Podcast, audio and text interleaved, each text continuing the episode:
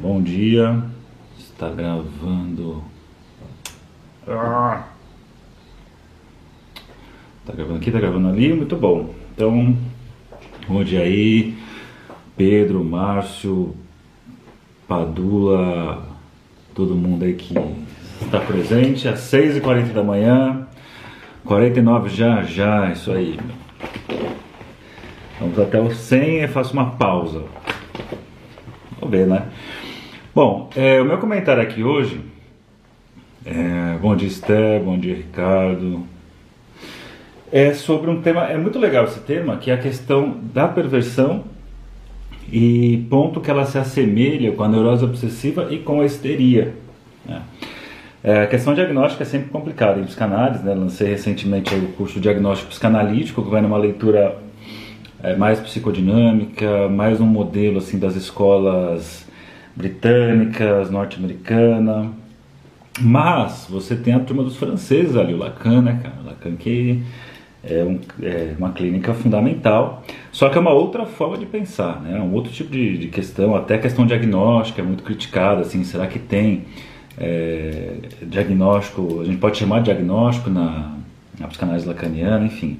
Mas temos lá o tal do diagnóstico diferencial. Né? Ele é um diagnóstico que não está de acordo ali com o diagnóstico descritivo da, da psiquiatria, da psicologia e até de algumas psicanálises, que vai tomar ali os vários sintomas como sendo assim um apanhado de coisa. Então, esse sintoma mais esse sintoma mais esse sintoma significa que é, é tal tipo de, de, de personalidade, tal tipo de patologia, enfim. Para os lacanianos é outra história, né? A questão é a posição do sujeito diante do outro. Ah, o que aconteceu? Tá sem som? Acho que não, né? Não teria porque tá sem som.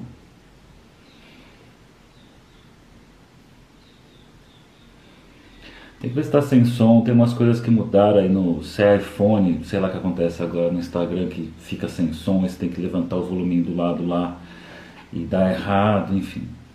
Ó, tem bom dia de Paris. Está chegando o som aí em Paris? Não está, não está com som, som ou está sem som? Normal, então beleza, beleza. Se um está normal, significa que todos têm, têm condições de estar normal. Então, é, quando você fala de diagnóstico em psicanálise lacaniana, a gente está falando de diagnóstico diferencial e tem a ver com a posição do sujeito diante do outro. É, por exemplo, grosso modo, você pega assim a questão, obviamente, na questão da, das neuroses, sempre a questão está no outro. Por isso que aquele papo assim, você percebe que você só fala dos outros e não fala de si, de você mesmo. Você precisa falar mais de você mesmo, não sei o quê. A gente não pode esquecer que sempre o sujeito está falando do outro, está falando dele, né? É, quando Pedro fala de Paulo, ser muito mais de Pedro do que de Paulo. Então, quando a pessoa está lá falando de um, um terceiro, não tem problema, né? não tem problema nenhum estar falando de um terceiro, porque ao falar de um terceiro, ela está se posicionando como um sujeito diante do outro. E a questão diagnóstica vai por essa via. Mas eu não vou entrar nesse ponto. O ponto é, é uma questão que o João Dor traz no livro chamado é, Estruturas e Clínica Psicanalítica, em que você tem ali é, uma leitura do que seria o diagnóstico em psicanálise e pensar as estruturas a partir daí. Primeira coisa, as pensar, ele abre ali falando da questão diagnóstica. O diagnóstico não é o diagnóstico descritivo dos sintomas, sim da posição do sujeito, não confundir é, a questão com traço estrutural que a pessoa tem.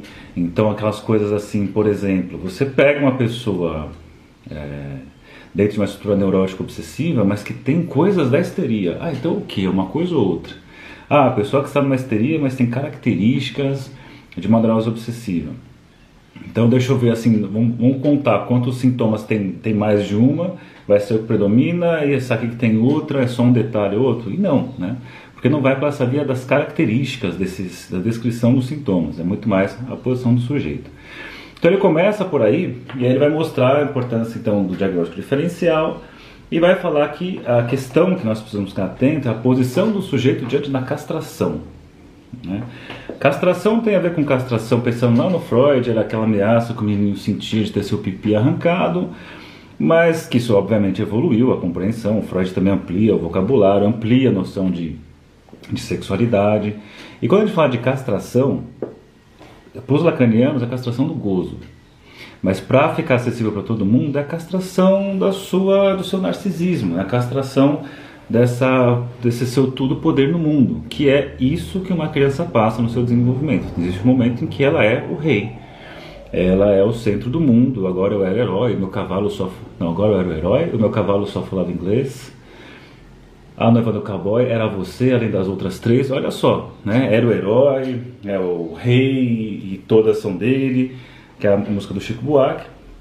Que a criança vive isso, a tal da fase fálica. E aí vem o momento de perder esse lugar. Ainda bem que se perde esse lugar, apesar de que certos cargos políticos, empresariais, sei lá, eu, ou sei lá, o lugar que a pessoa, quando a gente fala assim, você quer conhecer uma pessoa, dê poder a ela, significa, você quer conhecer a pessoa é, como ela realmente é, é, ofereça um poder que vai levá-la a ter uma, uma, uma, ilusão onde ela não é mais castrada, ou seja, que ela pode tudo, que ela pode que bem entender que ela é o centro do mundo. E aí a gente sabe o que acontece quando você vê na política pessoas que assumem esse lugar, pessoas até do dia a dia, assim, que tem um pouco de poder, causa essa ilusão aí de que a, a falta foi cessada, que não é mais castrada e se revela na sua faceta não castrada. Muitas vezes acontece no, no, no trânsito isso, né? A pessoa se sente segura dentro de um carro, posso falar disso um outro dia, né? O, o, comportamento das pessoas dentro de carro, ainda mais quando se sentem mais seguras no carro, e o que revela aí umas facetas. Enfim, mas tudo isso, para chegar no ponto, ele vai falar assim, bom, então tem a questão da, da, da, da, posição do sujeito diante da castração, e antes de entrar nas, é, nas várias estruturas, ele faz um comentário sobre a perversão. Né? A perversão ali, por ser um, um cenário inicial de todo mundo, que o Freud vai falar em 1905 nos três ensaios sobre a teoria da sexualidade, que a infância é perversa. Né? Nós temos práticas ali Práticas que, se fosse feita por um adulto é, que reconhecem as leis e mesmo assim faz aquilo que faz, configuraria transgressões. Né? E então a nossa infância, então transgressões do tipo voyeurismo, sadismo, masoquismo em cima do, do, do outro, por exemplo, e que isso acontece na infância muito normalmente. As crianças exercem tudo isso, exercem esse poder sobre o outro, uso abuso do outro, mas que depois, na passagem para fim do Édipo, que aparece a, a lei é subjetivada, que deixa de fazer essas coisas, abre mão disso, e que isso depois fica só como fantasias. Então a gente pode concluir assim rapidamente aqui, que é o que dá tempo, que nas neuroses o sujeito ele tem lá os seus impulsos é, castrados ali, né? Suas, ele tem sua castração, melhor dizendo, ele tem, ele tem lá os impulsos com seus limites, que não vai ultrapassar, Porém, suas fantasias, nossas fantasias, são sempre fantasias perversas. Beleza, então. Então são fantasias per perversas e duas palavras que o Jodor usa para pensar em perversão são as palavras transgressão e desafio. Ele fala são duas palavras que é muito característico da questão perversa. E é bem interessante porque, obviamente, a transgressão e o desafio ele pode estar presente em outras estruturas, mas de uma forma diferente vai acontecer. Então, nesse, nesse livro, que é o Estruturas e Clínica Psicanalítica, no capítulo 6, ele fala assim, ó, diagnóstico diferencial entre as perversões, a histeria e a neurose obsessiva. Então, ele vai fazer ali obviamente que isso é um começo, né? Você vai estudar isso aqui e você vai sentar a bunda e ficar assim meses estudando, estudando, estudando, e vai ter artigos aqui e ali, mas você tem que começar de algum lugar. É, o problema é quando você tem medo de começar de algum lugar e nunca começa. Então comece de algum lugar, ainda que insuficiente, mas é um começo. Então falar assim, ó, a questão da transgressão e desafio na neurose obsessiva. E diz, ó, o desafio está manifestamente presente em certos comportamentos sintomáticos dos obsessivos. Lembremos desse jogo. Opa, lembremos desde logo, a este respeito, a propícia compulsão dos obsessivos ao engajamento em todas as formas de competição ou de ordem de domínio. Né? O obsessivo está sempre competindo, sempre se medindo, sempre com a relação maluca com seu ideal. E veja só, ele fala assim, ó, o obsessivo faz esforços desesperados. Tá, peraí, antes disso. No entanto, essa mesma dimensão, então é isso que está sempre competindo, essa mesma dimensão do desafio está ativamente presente no obsessivo. Então, o obsessivo também apresenta a ideia do desafio. Mas vamos ver um detalhe diferente do desafio para a perversão. Então, nesta mobilização, não, desculpa, bom, percebe-se que por isso mesmo, qualquer possibilidade de transgressão é quase impossível. Então você tem a dimensão do desafio da neurose obsessiva, mas você tem a impossibilidade da transgressão. Nessa mobilização geral em que o obsessivo desafia a adversidade, ele não parece poder fazê-lo senão em perspectiva de um combate regular. De fato, um obsessivo é bastante preocupado com as regras, porque tem muito da questão da fixação na fase anal. Tudo é regra, é lei. Se aquela pessoa é obcecada por lei, por regras, sua identidade se estrutura nisso, como é que ela vai transgredir? Né? Então diz assim, ó, isto nos leva, é, de fato o obsessivo é bastante preocupado com as regras do combate e com a menor desobediência à regra. Isso nos leva a observar que o obsessivo faz esforços desesperados para ser perverso, mas jamais vai conseguir. É muito comum obsessivo achar que é perverso, mas o ponto-chave, porque faz o desafio, né? mas o ponto-chave é que não consegue transgredir. Isso diferencia claramente. Quanto mais obsessivo se faz o defensor da legalidade, mais ele luta sem o saber contra seu desejo de transgressão. Aí você tem né, os obsessivos caga-regras, que adora cagar regra para todo mundo, e essas pessoas que cagam muita regra para todo mundo, para os outros, na verdade estão lutando contra a transgressão que existe dentro delas. Lembra a, a, a perversão como a fantasia neurótica? Então, quanto mais é cagar regra, mais moralista, mais aquela pessoa super ortodoxa religiosa, sei lá, dos bons costumes e não sei o que, que fica dando lição de moral em todo mundo, é meio que a própria pessoa falando para ela, tentando segurar os seus desejos de transgressão perversos. Porém, é, ele fala assim, ó, o que o obsessivo ignora nessa questão toda é que ele é o único protagonista concernido. Né? O obsessivo é esse daí competitivo, que compete todo desafio, porém só existe um na história, é ele contra ele mesmo, porque tem a questão da relação com o seu ideal.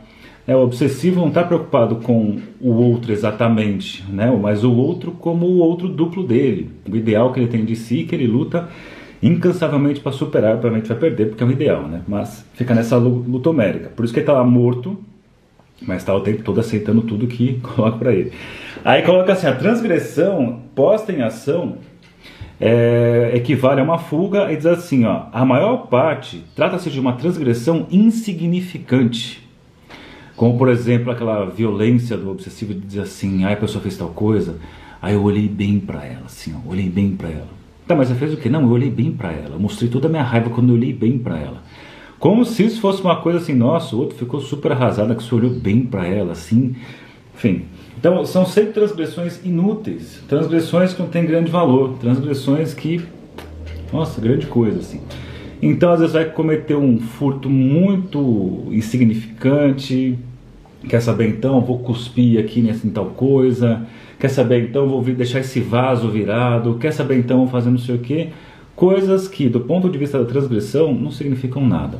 Mas nas suas fantasias, por ter o desejo de transgressão, coloca ali o desafio. E nas suas fantasias, naquele momento ali, acontece essa pequena transgressão. E diz assim, ó, para finalizar a questão do obsessivo. Frequentemente, um elemento motor alimenta esta dramatização o acting out, que é a própria dimensão onde o obsessivo se autoriza a ser agido por seu desejo, com todo o gozo que daí deriva. Achei muito legal aqui o jeito que o Joel Dor ele fala de acting out, quando a pessoa é agida por seu desejo.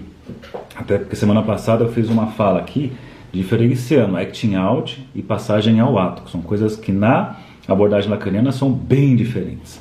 Por mais que digam que alguns digam que não tem diferença, não. Para o Lacan é bem diferente, ele faz questão, inclusive, de mostrar no texto dele, na, no seminário, a diferença. isso aqui é uma coisa, isso aqui é outra. Deixa eu ver se temos tempo. Não, eu não vou ter tempo, olha só. Eu deveria falar também da diferenciação da perversão e histeria. Não vai dar tempo, mas tudo bem, eu posso fazer isso essa semana ainda, né? Para um, algum dos dias aqui, porque é muito legal.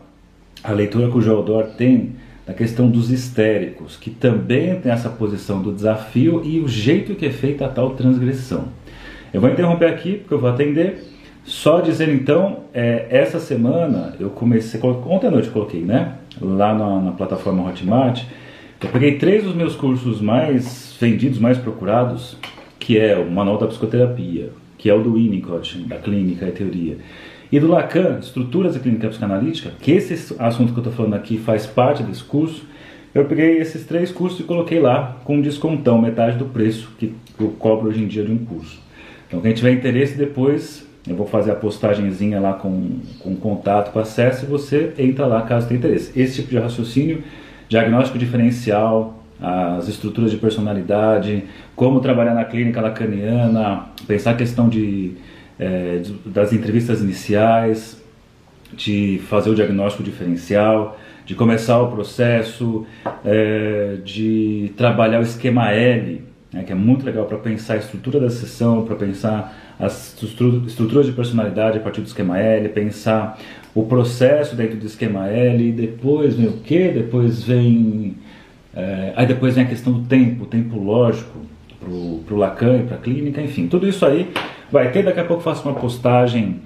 É, só falei com você lá. Eu ainda não vi, galera. Eu tenho assim, eu tenho esse celular que eu tô fazendo aqui a live, que é o meu pessoal, eu tenho o celular que é o de mensagens automáticas, que eu vejo só em horário comercial e quando eu estou em intervalo de atendimento. Né? Então daqui a pouco eu vejo, saiba que uma hora eu vejo. Não, tenha, não, não, se, não se preocupe. Então não deu tempo de eu falar da diferenciação da perversão e da histeria, mas falamos aqui da perversão e da neurose obsessiva nesse ponto da transgressão e do desafio. Claro que tem outros aspectos, mas é assim que o Jodor trabalha. Bom dia para vocês, boa semana para todos nós. Amanhã tem mais Bom Dia Psicanálise e tchau.